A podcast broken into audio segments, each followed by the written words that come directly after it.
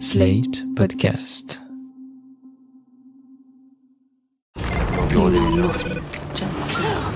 Got a theory. Could be bunnies. You never say thank you. That's what the money is for! Winter is coming. The danger. I am the one who knocks. I think that I may be the voice of my generation. Bonjour tout le monde et bienvenue dans PIC TV, le podcast qui décortique et analyse vos séries préférées. Je m'appelle Anaïs Bordage et à mes côtés se trouve ma gambou, Marie Telling. Salut Marie. Oh, salut Anaïs. Aujourd'hui, on parle de ce qui serait à ce jour la série la plus regardée de l'histoire de Netflix, Squid Game. Ce programme très violent et hautement addictif nous vient de Corée du Sud et suit un groupe de personnages surendettés qui s'affrontent pour tenter de remporter une énorme somme d'argent. Alors que vaut la série et comment expliquer son succès phénoménal On en parle dans cet épisode. Mais avant ça, le pic de la semaine. Marie, c'est quoi ton pic cette semaine Mon pic cette semaine, c'est que j'ai commencé à regarder Seinfeld depuis le début. J'avais vu pas mal d'épisodes parce qu'elle est syndiquée aux États-Unis, c'est-à-dire qu'elle est sur plein de chaînes américaines. Donc, euh, quand tu allumes la télé l'après-midi, tu tombes toujours sur Seinfeld ou Friends. Donc, au fil des années, j'ai vu quand même beaucoup d'épisodes, mais jamais dans l'ordre et jamais en y prêtant beaucoup attention. Ceux qui écoutent le podcast depuis longtemps et qui ont écouté Ami savent à quel point j'aime les sitcoms et à quel point j'aime les séries comiques. Et vraiment, là, j'ai trouvé une nouvelle, enfin, c'est pas vraiment nouveau du tout parce que ça date d'il y a très longtemps, mais euh, une nouvelle série dans laquelle me plonger. Et ça a fait extrêmement plaisir de redécouvrir ça. Et je dois avouer, là, je suis dans la troisième saison, je vais bientôt attaquer la quatrième. Ah oui. Et ça monte en puissance, c'est de plus en plus drôle. Et euh, George Constanza est absolument incroyable. Donc, euh, c'est un, un vrai bonheur, voilà. Et d'ailleurs, on en parlera dans une prochaine saison de PIC TV.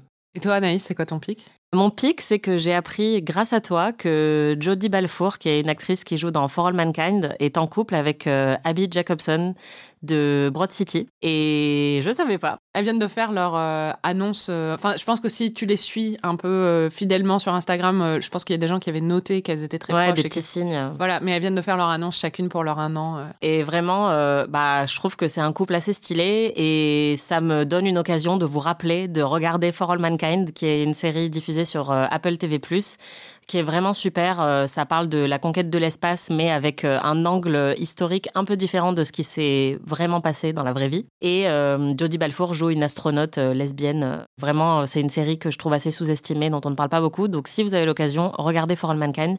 C'est une des meilleures séries, selon moi, de ces dernières années. Et d'ailleurs, Anaïs avait écrit un papier sur la série pour Slate. Et si vous voulez le lire, le lien sera dans la description du podcast. Cette semaine, on parle euh, d'une série qui, pour le coup, est très très regardée. C'est Squid Game, euh, le dernier phénomène de Netflix. D'ailleurs, Netflix a carrément annoncé que c'était la série la plus regardée de l'histoire de la plateforme. Alors, Marie, est-ce que tu peux nous résumer rapidement euh, de quoi ça parle? Alors, Squid Game, c'est une série coréenne. Le principe de base, c'est des gens, comme tu l'as dit dans l'introduction, surendettés qui participent à un jeu où ils doivent s'entretuer pour remporter une cagnotte. Et plus les gens meurent, plus la cagnotte augmente. Et les jeux auxquels ils jouent sont des jeux qui sont inspirés de jeux enfantins. Donc euh, dans le premier épisode, c'est 1, 2, 3 soleil. Et après, il y, a d'autres jeux qui sont des jeux euh, plutôt coréens, mais qui sont tous des jeux de l'enfance. En fait, à un moment, ils jouent aux billes aussi. Mm. Euh, sauf que les enjeux sont bien plus élevés que quand on avait 8 ans dans la cour de récré C'est ça. vu qu'après ils se font flinguer s'ils perdent. Donc euh, c'est un peu un battle royale euh, mais euh, version avec des adultes mais avec des jeux d'enfants. Bien dit. ouais, et ce qui est assez fou avec cette série, c'est que elle a totalement explosé grâce au bouche à oreille. Moi, j'en avais pas entendu parler à la base. Enfin, en tout cas, j'avais pas vu de marketing qui annonçait que cette série allait sortir ou quoi que ce soit. Elle a été mise en home de Netflix, ce qui généralement euh, permet aussi quand même aux séries d'exploser. Et petit à petit, vraiment, ça s'est fait sur plusieurs semaines, mais pour moi, ça a été un effet assez fulgurant en quelques jours où le lundi, euh, j'avais jamais entendu parler de Squid Game, j'avais vu juste vite fait l'image d'illustration sur Netflix.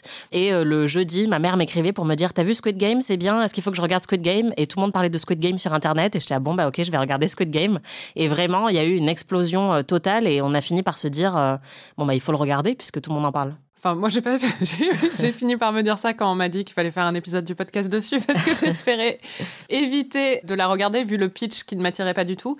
Mais oui, ça a explosé au bout de deux semaines, je pense, après euh, sa sortie sur Netflix. Mais d'un coup, c'est vrai que du jour au lendemain, j'avais l'impression que sur Twitter, il n'y avait que des blagues sur Squid Game, que des mèmes sur la série aussi.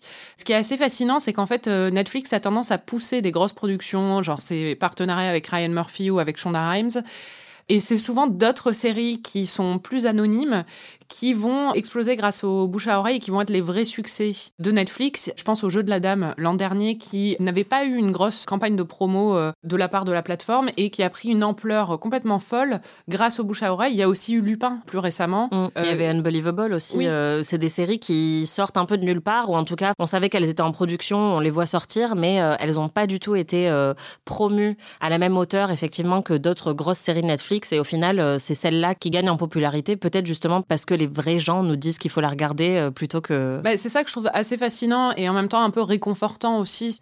On a l'impression qu'il y a une approche un peu cynique de la production de séries par Netflix où il y en a énormément, ça répète des recettes. Enfin, on a l'impression qu'on est, euh, on dirait des oies qui sont gavées pour. Euh, et là, parfois, il y a des séries comme ça et c'est les plus gros succès qui justement prennent de l'ampleur de façon complètement organique et on se dit que ça fonctionne encore en fait. C'est basé sur bah, le goût des gens, est-ce que les gens regardent vraiment et pas ce que la plateforme veut nous donner et veut voir euh, fructifier quoi. Alors, ce que le succès de Squid Game euh, signifie euh, par rapport à la stratégie de Netflix, on va y revenir, mais déjà, il faut se demander, est-ce que la série est bien? Est-ce que toi, t'as aimé la série ou pas? Oui, j'ai des critiques sur la série, mais c'est vrai que, comme je l'ai dit, j'avais aucune envie de le regarder. Mais vraiment, euh, s'il n'y avait pas eu cet épisode du podcast, je n'aurais même pas tenté le premier épisode. Parce que moi, l'idée de voir des gens s'entretuer dans un jeu avec des couleurs de pop, ça me parle, mais pas du tout. Et en fait, dès le premier épisode, j'ai été assez happée et j'ai euh, vraiment beaucoup aimé la série. En fait, euh, j'ai trouvé que c'était bien écrit, à part euh, quelques éléments dont on va parler. J'ai trouvé que les personnages étaient très attachants et qu'il y avait un suspense, que ça fonctionnait bien. En fait, le côté challenge, le côté jeu, on s'accroche assez vite. Franchement, c'est très efficace. Après, euh, je pense pas que ce soit aussi profond que ce que certaines personnes ont l'air de penser, mais euh, c'est très très efficace. T'en as pensé quoi, toi? Je pense que c'est pour ça que ça a bien fonctionné aussi. C'est-à-dire que si la série était vraiment merdique, elle n'aurait pas eu le succès phénoménal qu'elle a, même si voilà, c'est aussi la manière dont Netflix fonctionne, etc.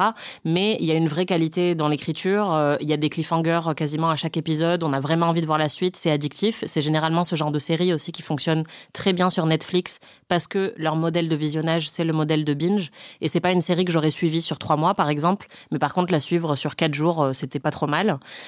Ce que je trouve bien, moi, dans la série, c'est que, pour le coup, c'est un genre qui me parle un petit peu plus, même si, comme toi, au moment où je l'ai regardé, c'était pas vraiment quelque chose que j'avais envie de regarder. J'ai pas envie de regarder des, des jeux de massacre, mais j'aime beaucoup le genre de l'horreur et j'étais assez attirée par le, le concept euh, de base, c'est un concept qui est hyper populaire, qu'on a déjà vu dans plein de séries et de films horrifiques. Tu as parlé de Battle Royale, il y a eu Cube. Il y a eu Hunger Games aussi. Euh. Voilà, c'est vraiment quelque chose euh, qui est assez populaire et donc je comprends pourquoi il y a eu un tel phénomène autour parce que c'est un univers auquel les gens répondent bien de manière générale, le jeu de massacre.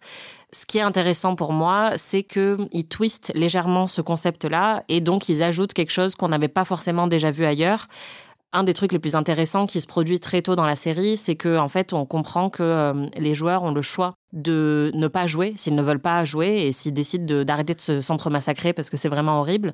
Et ils votent tous finalement pour revenir. Donc en fait, il y a vraiment cette notion de choix qu'on trouve euh, pas souvent dans ce genre de fiction où en fait les gens sont prisonniers et ils n'ont pas d'autre choix que de s'entretuer pour être libérés. Là en fait, on leur demande de voter et de dire est-ce que vous voulez vous entretuer pour gagner de l'argent ou pas? Il se trouve qu'il y en a beaucoup qui préfèrent s'entretuer pour gagner de l'argent que juste de vivre leur vie de personne surendettée. Et ça c'est quand même euh, un concept assez fou. Vous tous ici présents, vivez sur le fil du rasoir avec des dettes que vous ne pourrez jamais rembourser. Si vous ne souhaitez pas participer, merci de nous en informer maintenant. 1, 2, 3, soleil. Comme le jeu auquel on jouait quand on était gamin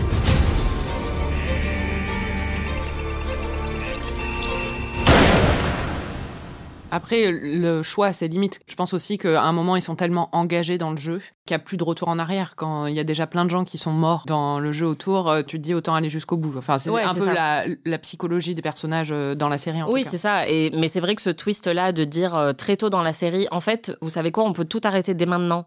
Et on choisit de ne pas le faire. Je trouve que c'est très malin. Ça rajoute un peu de complexité euh, dans euh, l'écriture de ce genre de jeu de massacre euh, qu'on a déjà vu ailleurs. Et l'autre chose qui est très bien faite, c'est qu'on passe beaucoup de temps à développer les personnages. Tu l'as dit, ils sont très attachants. Et notamment dans le pilote. Le pilote dure une heure. Et on passe plus d'une demi-heure juste sur la vie quotidienne du héros avant que le jeu commence. On n'est pas tout de suite plongé dans cet univers un peu pop avec euh, des couleurs pastel et où voilà, tout de suite on commence à se massacrer, ce qui est généralement aussi le cas dans beaucoup de films d'horreur par exemple où on rentre très vite euh, dans l'action. Là, on a vraiment le temps de voir euh, son rapport avec sa mère, de voir euh, tous ses défauts, ses défauts en tant que père, en tant que fils, euh, en tant qu'ami euh, et en même temps de s'attacher à lui. Mon petit cœur. Je suis désolé. Je voulais t'offrir un repas plus délicieux que celui-là. Ça fait rien. Je suis allée dans un bon restaurant à viande avec maman et son copain. C'est bien, ma chérie. Mais tu sais, je trouve que le tteokbokki c'est meilleur. Maman me laisserait pas en manger, elle dit que c'est de la malbouffe. Profite alors. C'est le moment. J'ai apporté un joli cadeau d'anniversaire pour toi. Et donc, quand le jeu commence, on a déjà passé quasiment une moitié de film à voir juste sa vie quotidienne. Et donc, les enjeux sont beaucoup plus élevés. Oui, surtout on comprend sa motivation en fait, et on comprend pourquoi il voudrait euh, rentrer dans ce jeu, ou en tout cas pourquoi une fois sorti du jeu, il voudrait y retourner, malgré sa décision initiale de surtout pas y participer quoi. Ouais. Donc euh, non, c'est vrai que ça fonctionne très bien. Il y a d'autres personnages. Bon, il y a un papy dedans qui, moi, euh, j'ai euh, dès qu'on Les papis, euh, c'est Ah ouais. moi, c'est les daddies, Marie, c'est les papis. non, pas, dans la- pas de la même façon. Mais moi, si on me met un vieux à l'écran qui a l'air un peu perdu et émouvant, c'est ma kryptonite, quoi. Je pleure immédiatement. Et il y a un personnage comme ça dans la série où il y a d'ailleurs un, un twist avec ce personnage à un moment. Je préviens, on va spoiler, hein, parce que la série est sortie depuis plusieurs semaines. On va en parler de façon assez approfondie. Et Tout le monde sur la planète Terre l'a vu. Enfin, j'imagine que la plupart des gens qui vont écouter ce podcast l'ont vu. Si ça n'est pas le cas, arrêtez-vous là. Parce qu'on va parler euh, assez en détail quand même de la série. Il y a ce personnage de grand-père euh, qui est extrêmement émouvant. 200, 201, 202, 203. Je m'amuse à compter les chiffres. Mon médecin m'a dit que c'était bien de compter les nombres. Ça retarde la démence. Il y a euh, le personnage d'une jeune euh, nord-coréenne en fait qui euh, est arrivée en Corée du Sud assez récemment et qui rentre dans le jeu pour pouvoir avoir assez d'argent pour payer le retour de sa mère, enfin l'arrivée de sa mère en Corée du Sud aussi, qui elle est très attachante. En plus, elle est jouée par une top modèle, donc elle est absolument magnifique. Ouais. Et- Tous les acteurs sont vraiment euh, très très beaux. Ouais, voilà. Il y a plusieurs personnages comme ça, même des personnages secondaires euh, où il y a un couple, par exemple, qui est rentré ensemble dans l'aventure. Donc, euh, il y a quelque chose d'assez tragique autour de ça dans la série aussi, même si on les voit pas beaucoup. Et il y a un personnage que moi j'ai beaucoup aimé, c'est une, une autre femme qui est une arnaqueuse euh, de profession, quoi, et qui euh, Qui est très exubérante. est très exubérante et très fun, en fait. On a fait un sacré ménage. On est passé de 107 participants à 80, donc on en a tué 27. C'est ça, chérie? Chérie? Attends, tu rêves éveillé, là. Je sors pas avec les vieilles, moi. Ah ouais? Parce que tu me donnes combien? 49 39 Fais gaffe, c'est ta dernière chance. 19 ans. Bingo Il y en a là-dedans, chérie. J'ai trouvé que ça fonctionnait très très bien parce qu'elle elle met vraiment du, du piment dans, Ah dans oui, les ça, interactions. C'est ça. C'est euh, Ouais, l'équivalent euh, coréen de la Marseillaise. euh, c'est pour ça que tu l'as kiffé. Ah non, mais attends, n'insulte pas les Marseillais comme ça. Elle est vraiment folle. Mais c'est vrai qu'elle euh, elle apporte vraiment quelque chose. Et donc, ces interactions fonctionnent très très bien, je trouve, et nous font vraiment craindre la suite et nous font nous demander qui va survivre, qui ne va pas survivre. En plus, les challenges sont d'une cruauté euh, et d'un sadisme absolument euh, spectaculaire. Donc euh, ça, ça fonctionne aussi très très bien. Le côté enfantin des jeux, je pense que ça a aussi beaucoup joué dans le succès de la série parce que ça joue sur une peur viscérale pour tout le monde. C'est de pervertir notre enfance en fait et de voir que quelque chose d'aussi innocent que jouer aux billes ou jouer à la marelle ou jouer à un 2-3 soleil peut se transformer en jeu mortel et en jeu sadique en fait où vraiment on doit trahir euh, parfois des personnes dont on est proche pour survivre. Ça a quelque chose de d'extrêmement perturbant et je pense que c'est ce côté très perturbant qui a aussi contribué au succès de la série parce que hum, on a une espèce de voyeurisme euh, un peu euh, dérangeant et dérangé avec ce genre de jeu. Mais voilà on voit ça et on se dit mon dieu c'est absolument horrible. Et moi je suis dans le confort de mon canapé et on se dit au moins voilà j'ai pas à subir euh, ce genre de jeu horrible. C'est bon j'ai peut-être quelques dettes mais elles sont pas aussi importantes que celles de Squid Game Il y a aussi euh, tout un commentaire euh, sur le capitalisme euh, qui était quelque chose qu'on retrouvait aussi dans un, autre œuvre coréenne qui était Parasite. Hein. Euh, Il y a vraiment quelque chose sur les rapports justement de classe en Corée et les tensions que ça implique qui est assez intéressant parce que justement ça dresse quand même un portrait de la Corée et des tensions de classe là-bas qui est assez fascinant. En même temps, je pense aussi que parfois elle pense être plus subtile qu'elle ne l'est, enfin même si elle n'est pas du tout subtile, mais sur justement son commentaire sur le capitalisme, ça va un peu trop loin, je trouve, sur certains éléments. Mais, Mais c'est vrai qu'en que même temps, ça fonctionne quand même aussi. euh, ce commentaire-là, euh, ça a quelque chose d'intéressant. Oui, et puis comme tu le dis, c'est vraiment dans l'air du temps. On sent qu'ils ont essayé de capter quand même euh, quelque chose qui se passe en Corée. Et effectivement, c'est pas anodin que ça sorte après Parasite. Et d'ailleurs, euh, la série a eu autant de succès en Corée qu'à l'international. Donc ça prouve aussi que ils se sont pas trop mal débrouillés. Euh, voilà, contrairement à, je sais pas, par exemple, euh, Marseille. Bon, je crois que ça a eu du succès nulle part en mais fait. arrête avec Marseille, euh, pourquoi tu t'en prends à Marseille tout le temps? Mais c'est une série de Netflix que Oui, personne n'a vue. Excuse-moi. mais je veux dire, euh, les gens en France n'étaient pas en mode, oui, Marseille, vraiment, ça a capté quelque chose de la société française. Oui, mais c'est marrant parce que là, j'écoutais un podcast du Monde qui parlait de Squid Game, justement, où il y avait quelqu'un qui est un correspondant qui est en Corée et qui disait qu'il y avait pas mal de critiques aussi sur la série, sur l'image que ça donne de la Corée à l'étranger. Oui. Ce qui m'a un peu choqué, et ce qui a choqué d'ailleurs d'autres personnes avec euh, le retentissement assez incroyable de Squid Game, c'est que ça a dépassé juste le succès Netflix. Un peu comme le jeu de la dame euh, a fait que plein de gens se sont mis aux échecs euh, pendant au moins 15 minutes avant de réaliser qu'ils ne comprenaient rien aux échecs. Squid Game s'est transformé en vrai phénomène, même consumériste, ce qui est un peu perturbant pour une série qui se veut anti-capitaliste. On a eu des pop-up stores à Paris qui rendaient hommage à l'univers de la série avec des gens qui se battaient devant pour aller acheter des produits dérivés de la série. Euh, on a des gens qui veulent acheter des déguisements pour Halloween qui sont en fait les tenues que portent euh, les joueurs dans le jeu euh, quand ils sont en train de se massacrer. Il y a eu une explosion des ventes de chaussures qui sont en fait des Vans, hein, Ouais. euh, des chaussures qui sont aussi portées par les joueurs dans la série. J'ai vu des entreprises apparemment qui font des espèces de jeux de cohésion d'entreprise basés sur Squid Game. la mauvaise idée. En fait, ça m'a rappelé euh, La Servante écarlate, enfin The Handmaid's Tale, où il y avait aussi euh, des gens qui achetaient les costumes euh, des servantes écarlates euh, pour se déguiser. Et c'est un peu perturbant quand on sait que c'est les tenues de personnes qui sont violées à répétition. Qu'est-ce que t'en penses, toi, de cette espèce de récupération ou en tout cas d'explosion euh, qui dépasse un peu l'univers de la série pour une série dont le propos est quand même, euh, enfin, on n'imagine pas trop se transformer en objet. euh, c'est pas comme la robe euh, de Cendrillon qu'on achète à Disneyland, quoi. Ouais, mais ça me surprend pas du tout. C'est un univers hyper pop. Le truc pour euh, les costumes d'Halloween, ça me choque pas, honnêtement. Euh, je sais qu'il y a des gens qui vont être choqués par ça. Ça me choque pas parce que le principe d'Halloween, c'est que normalement, tu te déguises dans des trucs effrayants ou qui font peur. Donc, euh, reprendre des codes d'une série qui se veut, en tout cas en partie, horrifique, je trouve pas que ce soit un problème. L'explosion des vannes ou des choses comme ça, c'est le genre de phénomène auquel on peut s'attendre quand une série prend euh, une ampleur pareille. Moi, ce qui me dérange plus, c'est en fait quand Netflix surfe sur cette vague et monétise, ce qui est bon. Bien sûr, c'est normal, c'est leur plus grosse série de tous les temps apparemment. Je comprends qu'ils veulent monétiser ça, mais en même temps, il y a quelque chose de dérangeant pour le coup dans le fait de vendre euh, des produits dérivés là-dessus. Dans le C'est un peu de mauvais goût. voilà, dans le fait que ça ait décollé comme ça et que des gens veuillent l'acheter, ça m'étonne pas du tout. Mais enfin bon, je le ferai pas. C'est un phénomène naturel. Dans le fait que par contre Netflix veuille en profiter, en tirer profit, même si ça coule de source pour une entreprise capitaliste, c'est ça l'ironie en fait. C'est-à-dire que enfin la plateforme la plus omniprésente, la plus capitaliste dans son approche quand même de la création euh, culturelle, nous vend une œuvre pseudo anticapitaliste forcément, va y avoir des incohérences au niveau bah, du plan marketing ou de choses comme ça. Et oui, quand on vend des produits dérivés sur ce genre d'histoire, c'est de très mauvais goût. Et d'ailleurs, c'est lié à la critique euh, que je ferai aussi à la série, c'est que en fait la manière dont elle est construite fait que évidemment, comme tu le dis, il va y avoir des produits dérivés parce que c'est un univers très pop où c'est euh, du rose et euh, du vert et du bleu et des couleurs qui sont assez agréables à l'œil. Il y a de la musique classique qui est jouée pendant les jeux.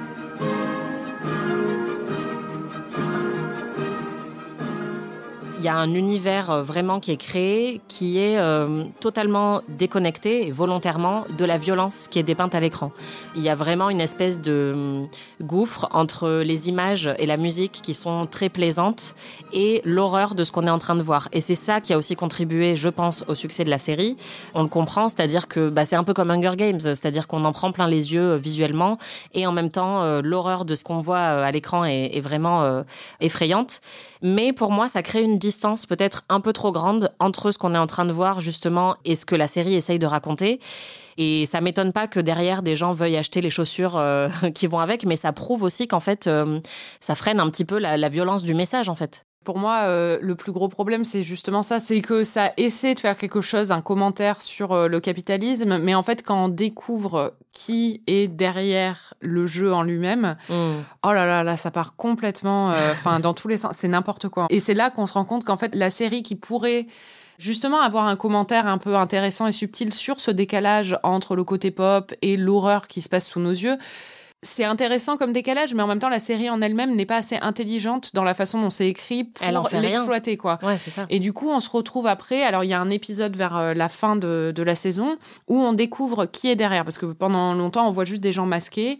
Et là, en fait, on a un peu les euh, les actionnaires de, du jeu qui viennent profiter d'une des épreuves. Et là, on voit arriver en fait quatre ou cinq vieux libidineux euh, américains. Il y a peut-être un ou deux coréens dedans, mais la plupart c'est des espèces d'américains un peu euh, quinca euh, avec euh, gras du bide qui. Bah, c'est le cliché qu'on se fait des Américains à l'étranger, enfin en dehors des États-Unis, ouais, voilà. avec l'accent du sud un peu, qui sont débiles, qui sont dégoûtants, qui sont habillés de façon hyper bling bling et qui vraiment dégouline de vulgarité et d'argent et de tout ce qui est de plus moche et de plus vil.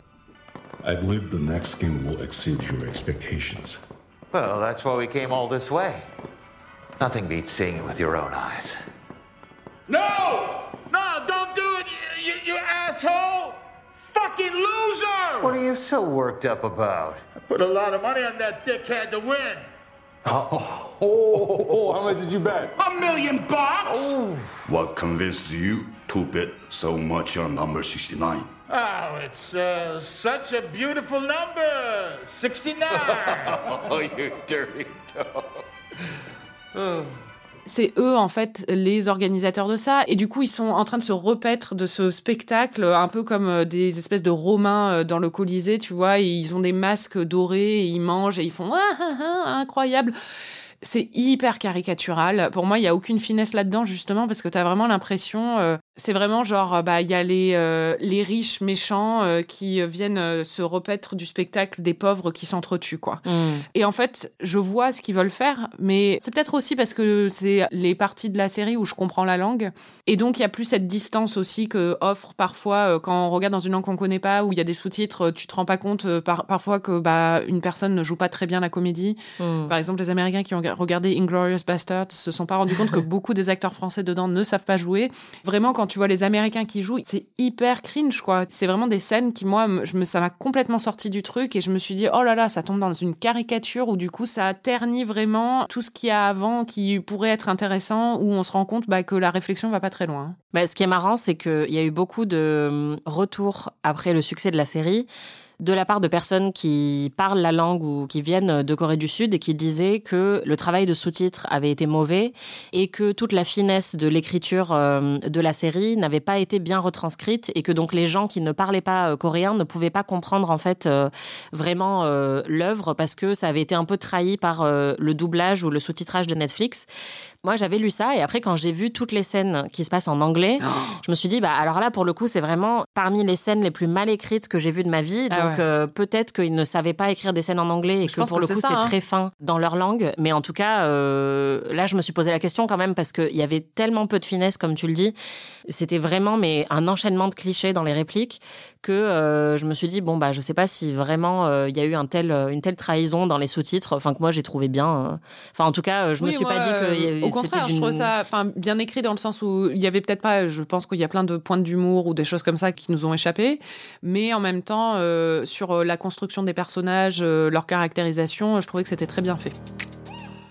Pour moi, le, le problème de la série, c'est dès qu'on passe de l'autre côté, qu'on n'est plus avec les candidats.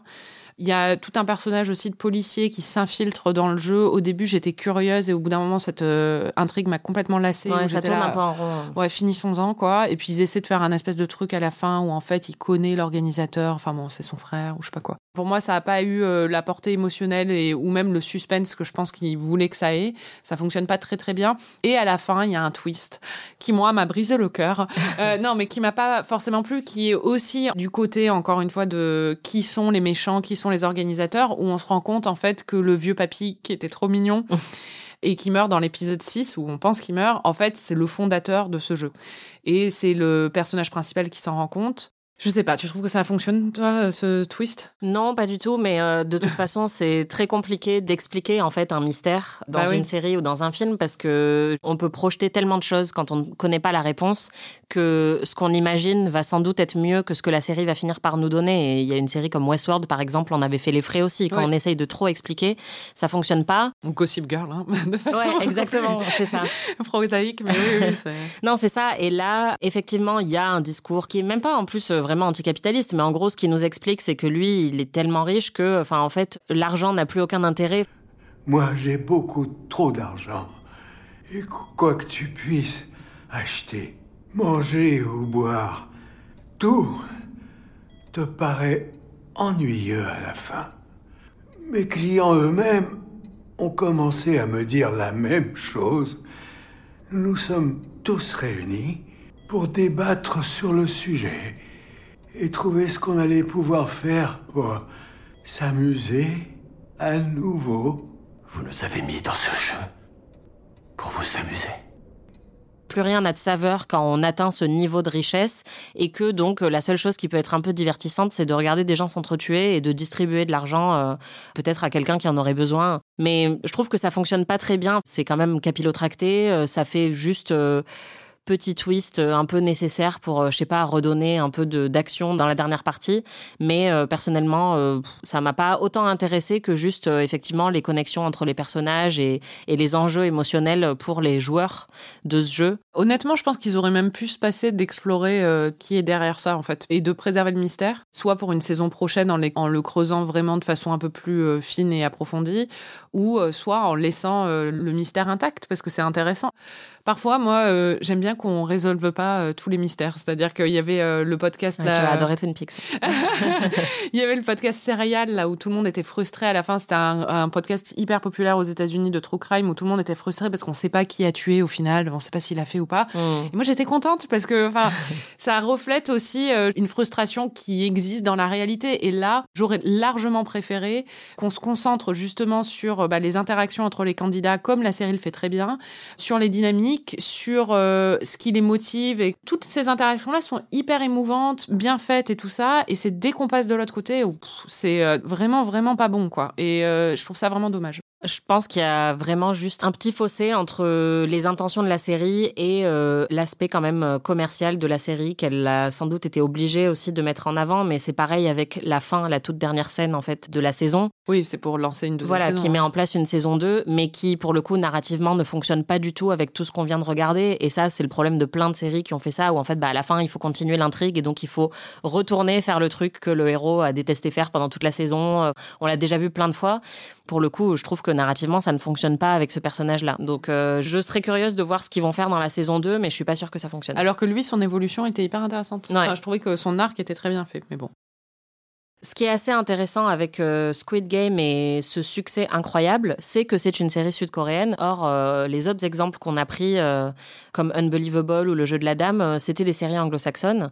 Et là, c'est assez fou de voir que, encore une fois, Netflix a vraiment réussi à s'imposer dans le domaine des séries internationales, alors qu'avant, on était quand même beaucoup plus monomaniaque sur le genre de séries qu'on regardait. Je pense qu'il y a une internationalisation de toute façon euh, de la pop culture qui est pas juste le fait de Netflix parce qu'au niveau sud-coréen on a quand même euh, tout ce qui est la K-pop surtout je pense c'est pas notre génération à nous Ouais. maintenant on parle comme ça on est vraiment des vieilles mais euh, je pense que les hum, ados d'aujourd'hui ou les très jeunes adultes baignent beaucoup plus dans la culture sud-coréenne nous c'était vraiment quelque chose de complètement étranger et distant quoi Mm. alors que là c'est vraiment beaucoup plus présent à travers les films même enfin le fait que Parasite euh, qu'il a eu l'Oscar du meilleur film, qu'il a eu la Palme. Il y a une exportation de la culture sud-coréenne quand même au niveau international qui est euh, très très présente ces dernières années. Donc je pense que ça s'inscrit vraiment là-dedans. Et c'est vrai qu'aussi au niveau de Netflix, ils sont très malins, on en a déjà parlé dans le podcast, euh, pour utiliser les talents locaux dans beaucoup de pays pour se diversifier et proposer une offre euh, bien plus variée que d'autres plateformes. On l'a vu avec Lupin, c'est aussi ça. On l'a vu avec La Casa des Papel, avec Élité, où ils prennent vraiment des productions locales. En plus, misent, euh, ils doublent, mais ils misent quand même sur des productions en langue étrangère pour les Américains. euh, c'est assez nouveau. Et ça fonctionne très très bien. Ouais, on l'a vu avec Dark aussi en Allemagne. euh, et c'est vrai que le fait qu'ils aient décidé assez tôt, quand ils ont commencé à produire des séries eux-mêmes, d'aussi implanter des bureaux dans plusieurs pays et de faire un petit peu des tests où en fait, il me semble que Squid Game, c'est la première production Netflix en Corée du Sud, mais il y avait déjà des programmes sud-coréens disponibles sur Netflix. Ah, il y en a plein. Et Netflix a sans doute vu qu'il y avait un énorme marché là-dedans et c'est sans doute ça qui a motivé la production euh, de Squid Game et c'est un pari gagnant. Je pense que ce qui est intéressant aussi avec Squid Game, c'est qu'ils ont réussi à faire une œuvre qui est sud-coréenne et qui a quand même des marqueurs euh, vraiment sud-coréens. T'en as parlé avec les jeux, euh, avec euh, certains marqueurs euh, sociétaux, etc.